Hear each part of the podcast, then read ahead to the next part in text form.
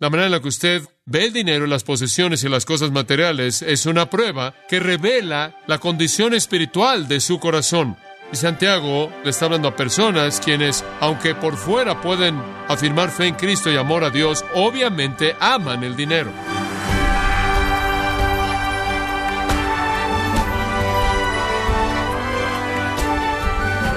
Sea usted bienvenido a Gracia a vosotros con el pastor John MacArthur. El reconocido teólogo J.C. Riley dijo, estoy seguro de que nada tiene tanta tendencia a apagar el fuego de la religión como la posesión de dinero. Pero, ¿se puede poseer dinero y ser un hijo de Dios? ¿Y qué tan peligroso puede ser el amor al dinero? Bueno, el día de hoy el pastor John MacArthur, en la voz del pastor Luis Contreras, nos enseñará acerca de este tema crucial para la vida del creyente en la serie El peligro de amar el dinero, en gracia a vosotros. Santiago 5, versículos 1 al 6. Comenzando en el versículo 1.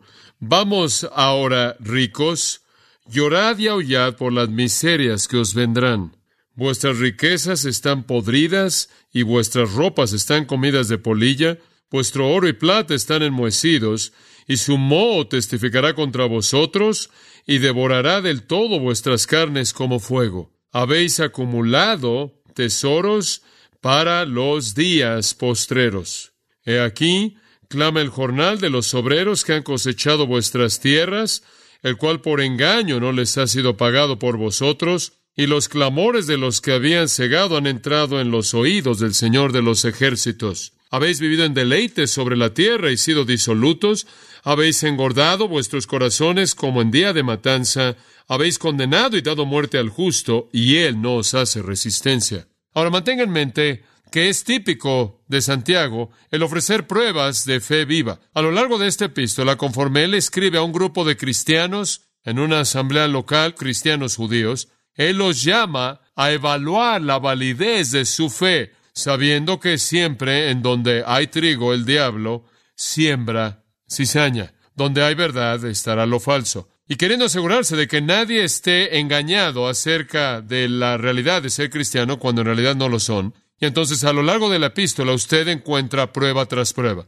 Y esto no es diferente. La manera en la que una persona ve y maneja la riqueza es una prueba. La manera en la que usted ve el dinero, las posesiones y las cosas materiales es una prueba que revela la condición espiritual de su corazón. Y Santiago aquí obviamente le está hablando a personas quienes, aunque por fuera pueden afirmar fe en Cristo y amor a Dios, obviamente aman el dinero. Y su vida está controlada y gobernada de manera total por ese amor al dinero.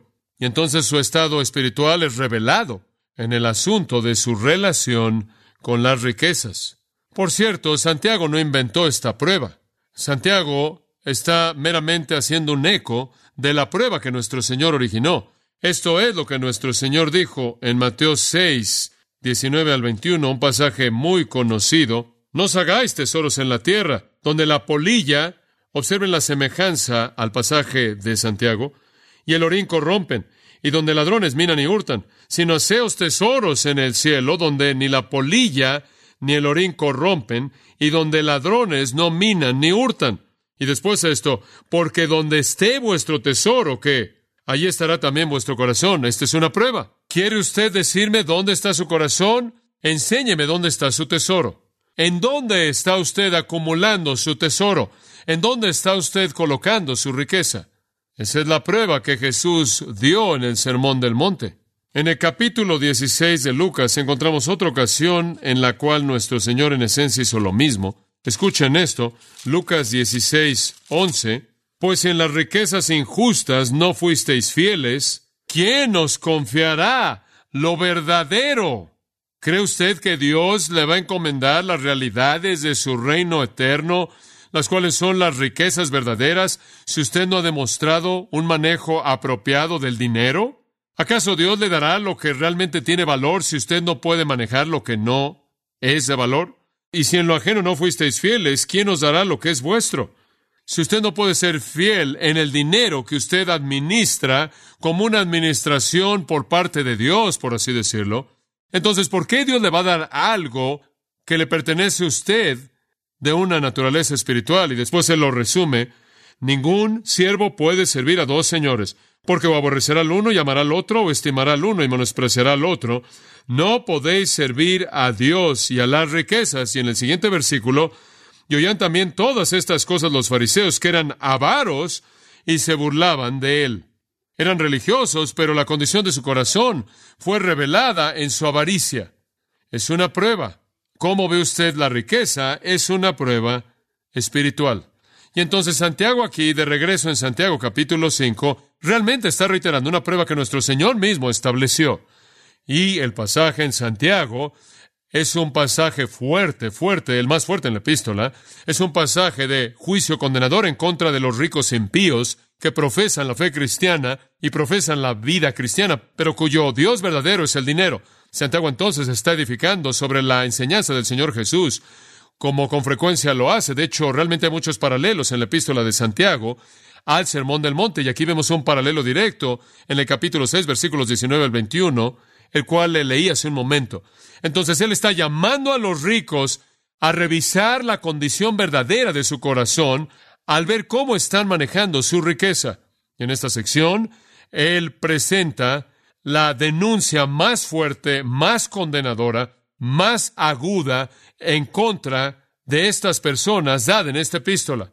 Es en contra de esas personas ricas en pías a quienes se les ha dado el beneficio de la riqueza la han pervertido y la han corrompido y en sí mismas, y lo han hecho en la manera en la que lo han manejado. Han prostituido la bondad de Dios, quien básicamente nos da el poder de hacer las riquezas, como dicen Deuteronomio 8:18.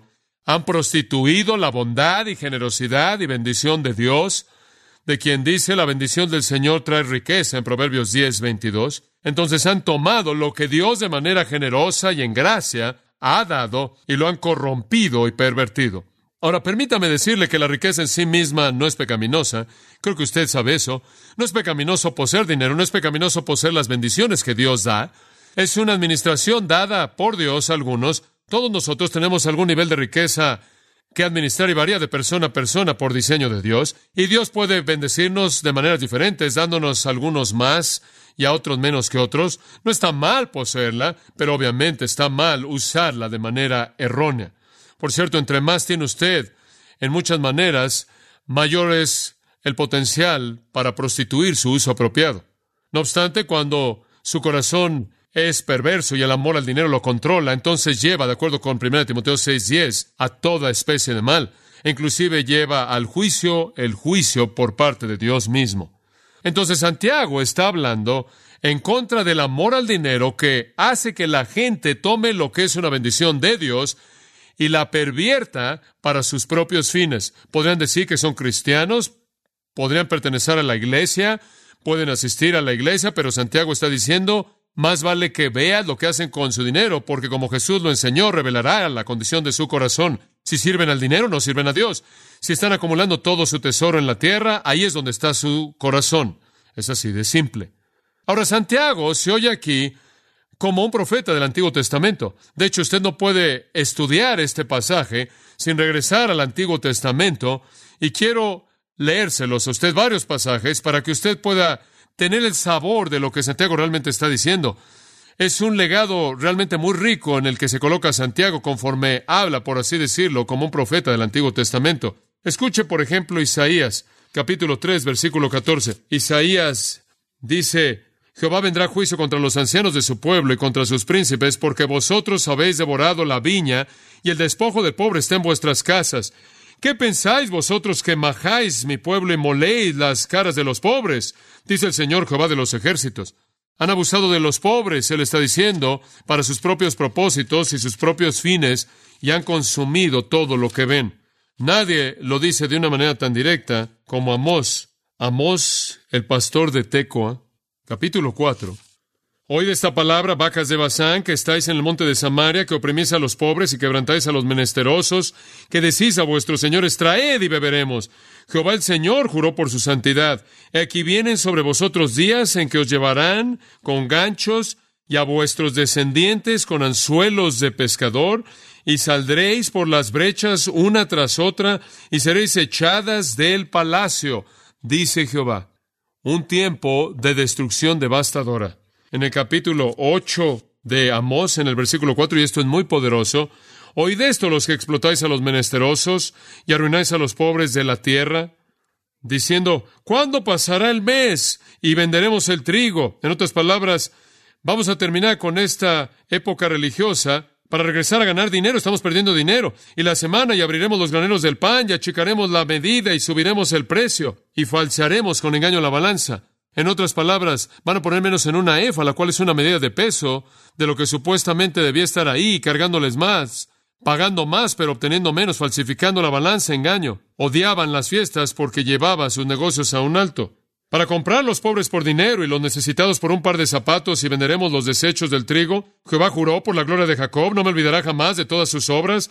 No se estremecerá la tierra sobre esto, no llorará todo habitante de ella, subirá toda como un río y crecerá y mermará como el río de Egipto.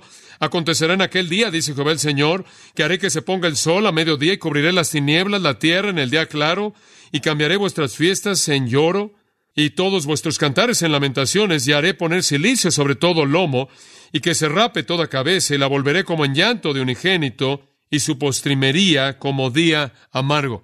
Este es simplemente una denuncia profética en contra de los ricos impíos, y aquí es de donde Santiago obtiene su legado en términos de cómo él los enfrenta en su epístola. Podrás leerles Miqueas capítulo 2 versículos 1 al 5, muy, muy parecido. Podrás leerles Malaquías capítulo 3 versículos 1 al 5, otra diatriba en contra de los ricos impíos. Y Santiago se oye exactamente así. Sus raíces judías realmente se manifiestan en esta porción en particular. Ahora, simplemente un comentario para que identifique la dirección de este texto aquí. Él está hablando y escribiéndole a la congregación de la iglesia, aquellos que están congregados en el nombre de Cristo, algunos de ellos, obviamente, profesando ser cristianos, no lo eran, y esa es la razón por la que tiene usted esta serie de pruebas, como en Primera de Juan. Algunos de ellos, por su uso y abuso de la riqueza y el dinero y cosas materiales, mostraban una desconsideración total hacia Dios, una desconsideración total hacia su palabra, y demostraron que a pesar de su profesión no poseían salvación. Y no creo que hay manera alguna de equivocarnos acerca de a quién le está hablando aquí. Algunos han querido decir que no le está hablando a personas en la iglesia. Entonces, ¿por qué les hablaría aquí en segunda persona y por qué le estaría hablando a personas que no están ahí para oír o leer, a personas que no están ahí para escuchar?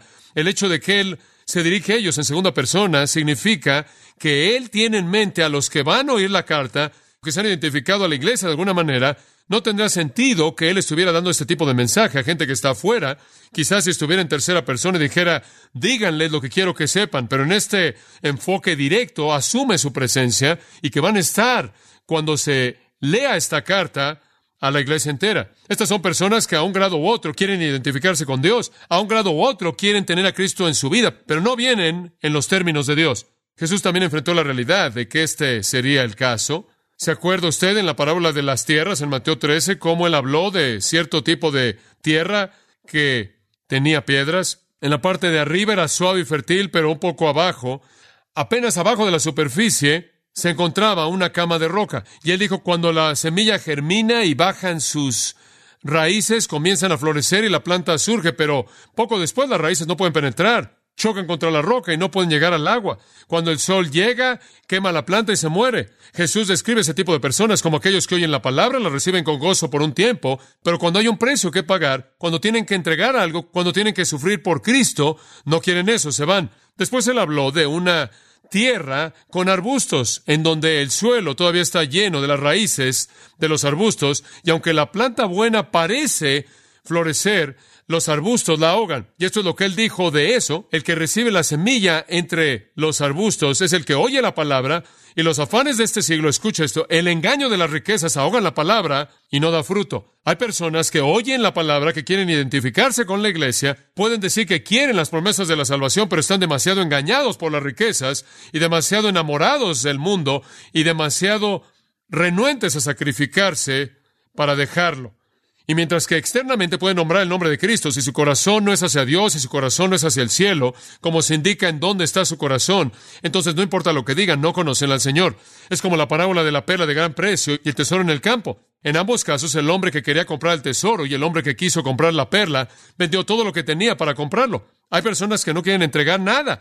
Quieren su materialismo, su riqueza, su impiedad y a Jesús en la parte de arriba. Y en Mateo 19 Jesús no toleró eso con el joven rico. Él dijo, vende todo lo que tienes, da el dinero a los pobres y ven y sígueme. Y el hombre era muy rico y se fue. Él amó sus riquezas más que a Cristo. Y me atrevo a decir que es algo triste, pero en la actualidad tenemos a muchas personas que tienen la ilusión, se les ha dado la ilusión de que son cristianos porque hablan mucho de Jesús, pero si usted ve su estilo de vida, va a ver que en realidad muestran que su verdadero Dios es el dinero y las riquezas. Aman el dinero. Estas personas aman las posesiones. Su tesoro está en la tierra y allí es donde está su corazón. Y aman y sirven el dinero y entonces no pueden servir a Dios. De regreso a Santiago 4:4. ¿Acaso no sabéis que la amistad con el mundo es enemistad contra Dios? Por tanto, todo aquel que quiera ser amigo del mundo se constituye enemigo de Dios. Si usted está inmerso en todo lo que el mundo tiene que ofrecerle, usted muestra quién es en realidad. Juan dijo, no améis al mundo, ni las cosas que están en el mundo. Si alguno ama al mundo, el amor del Padre no está en él. Primera de Juan 2.15. Entonces la denuncia se dirige en contra de los farsantes ricos en la iglesia que quieren nombrar el nombre de Jesús, pero cuyo verdadero Dios es el dinero. Y la iglesia tiene que hablar en contra de eso, amados. No podemos permitirle a la gente que viva engañada, pensando que son cristianos y sus palabras de Jesús es suficiente cuando uno ve su vida y su vida muestra que están absolutamente consumidos por el amor al dinero. Ahora, al mismo tiempo, dice usted, ¿esto se dirige solo a estas personas? Y yo digo, no, también le habla a mi corazón y también a su corazón como cristianos, porque nos recuerda de los pecados de los impostores que debemos evitar. Es una advertencia fuerte de juicio en contra de los impíos ricos, quienes se identifican con la iglesia, pero cuyos corazones están dirigidos hacia su dinero y cuyo Dios es su dinero, y cuya vida rodea su comodidad personal y su satisfacción egoísta, pero también es una gran afirmación para aquellos que son verdaderos creyentes, para asegurarse de que eviten los pecados que caracterizan a estas personas.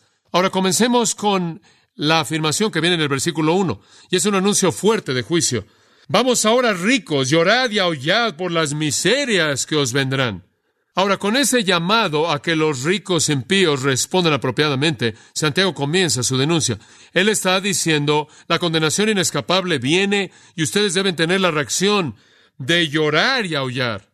Las palabras vamos ahora Notará, también se encuentran ahí atrás en el versículo 13 del capítulo 4. Él usa esa pequeña frase dos veces. Aquí él nos presenta un nuevo grupo. Ahí él presentó al tipo de gente que simplemente vive su vida sin pensar en Dios. Aquí él presenta a los ricos impíos. Podría ser traducida, ahora escuchen o entiendan esto o vean aquí. Está llamando su atención. Es un ataque en un estilo profético del Antiguo Testamento.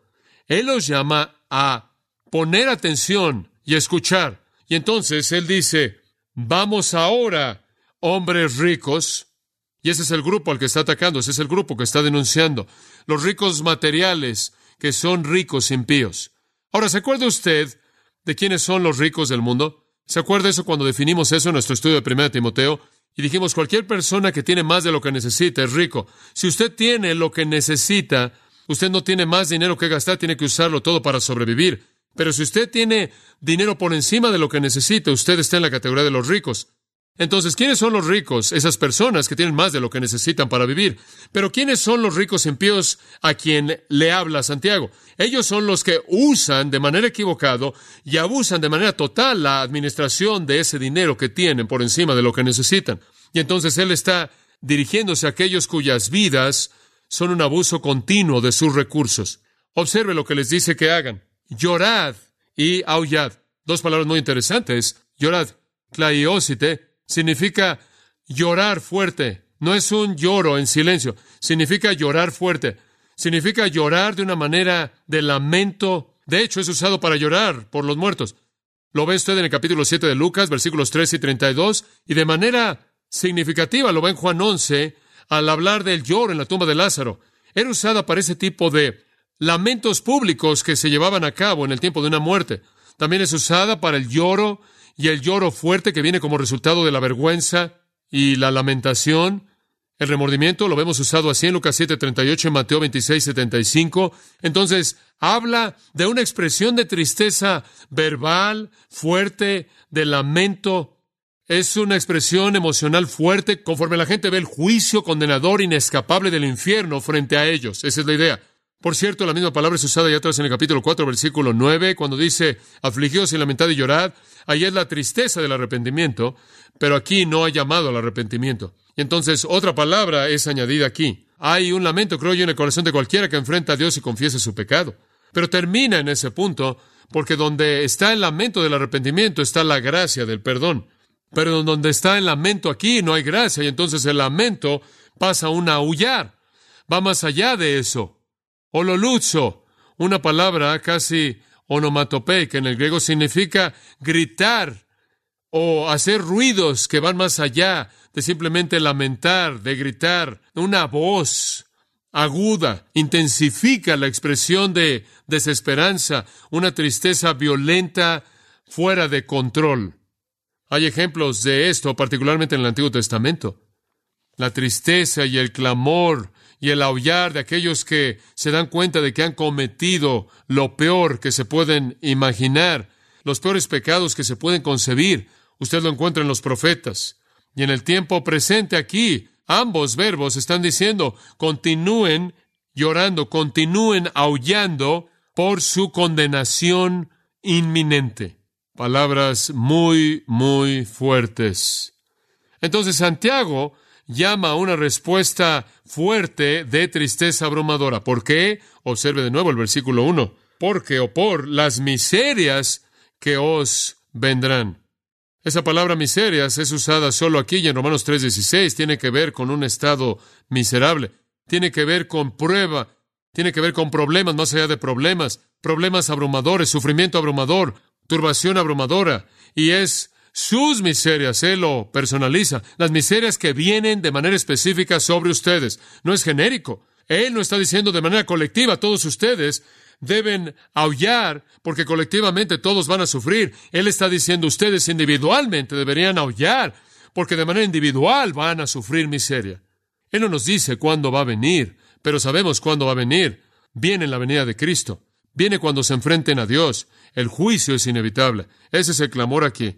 Juicio en contra de los ricos impíos. En Lucas, ¿se acuerda usted de la historia del hombre rico y Lázaro? Había un hombre rico que estaba vestido de púrpura y lino fino y hacía banquete cada día. ¿Se acuerda usted de ese hombre? Tenía todo en este mundo. Y dice que él murió y fue sepultado en el versículo 23. Y en el Hades, él levantó sus ojos estando en tormento.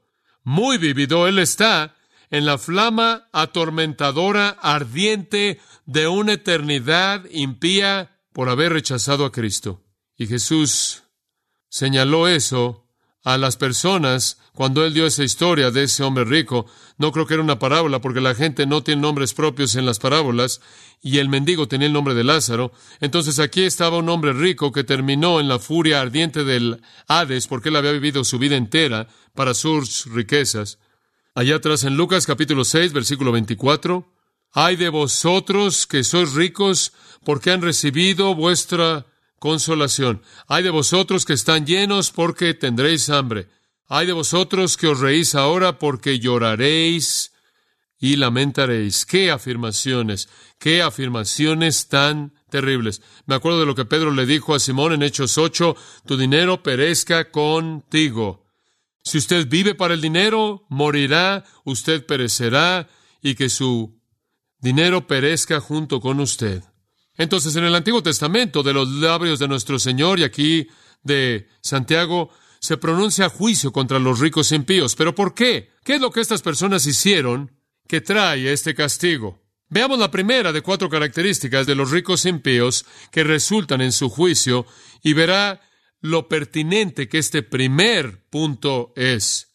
Ellos serán condenados porque, número uno, su riqueza fue, escuche esto, acumulada de manera inútil. ¿Escuchó eso? Acumulada de manera inútil. Versículos 2 y 3. Esto es algo condenador. Vuestras riquezas están podridas y vuestras ropas están comidas de polilla, vuestro oro y plata están enmohecidos y su moho testificará contra vosotros y devorará del todo vuestras carnes como fuego. Habéis acumulado tesoros para los días postreros o en los días postreros, mejor traducción. El pecado es mencionado al final del versículo 3. Lo han acumulado. El verbo es del cual obtenemos la palabra tesauro. Han acumulado su tesoro acumulado. Han apilado su riqueza. Dice usted, ¿está mal eso? Sí, porque es a expensas de su uso apropiado. Lo han apilado de manera inútil. Hombre, ese es un pecado trágico de nuestra propia época. Obviamente cuando Dios lo prospera a usted y a mí, nos da más de lo que necesitamos. Él lo hace para que lo usemos de manera apropiada para su gloria y la extensión de su reino. Mi enfoque a la vida es que quiero salir de este mundo simplemente en el momento en el que el dinero se me acabe. Y quiero asegurarme de que no esté acumulando a la luz o para un mañana nebuloso que quizás nunca venga cuando Dios está llamando a la inversión apropiada de todo lo que tengo en su reino eterno en este momento. Obviamente Dios provee para nosotros, para que podamos proveer para nuestras familias, y el que no hace eso, 1 Timoteo 5 dice, es peor que un incrédulo. Debemos cuidar de nuestra familia, de aquellos en la familia extensa, esas mujeres privadas y viudas que conocemos. Más allá de eso, el resto del dinero que Dios nos ha dado y la riqueza que Él nos ha dado es para ser usada de alguna manera para su gloria. Las escrituras nos dicen que parte de ella debe ser entregada a su servicio.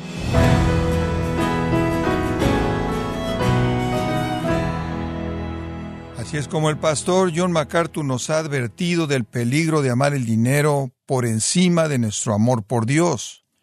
Nos encontramos en la serie El peligro de amar el dinero, aquí en gracia a vosotros. Estimado oyente, quiero recomendarle el libro De tal manera amó Dios, en donde John MacArthur examina los atributos de Dios para así proveer una descripción exacta del amor de Dios. Adquiéralo en la página gracia.org o en su librería cristiana más cercana, recordándole también que puede descargar todos los sermones de esta serie El peligro de amar el dinero, así como todos aquellos que ha escuchado en días, semanas o meses anteriores, animándole a leer artículos relevantes en nuestra sección de blogs, ambos en gracia.org. Si tiene alguna pregunta o desea conocer más de nuestro ministerio, como son todos los libros del pastor John MacArthur en español, o los sermones en CD que también usted puede adquirir, escríbanos y por favor mencione la estación de radio por medio de la cual usted nos escucha en gracia a vosotros. Es importante conocer no solo el país y ciudad de donde usted nos escucha, sino también la radio. Para quienes contactan nuestro ministerio por primera vez, pueden solicitar una copia del mensaje de promoción sin costo alguno, un mensaje por oyente únicamente.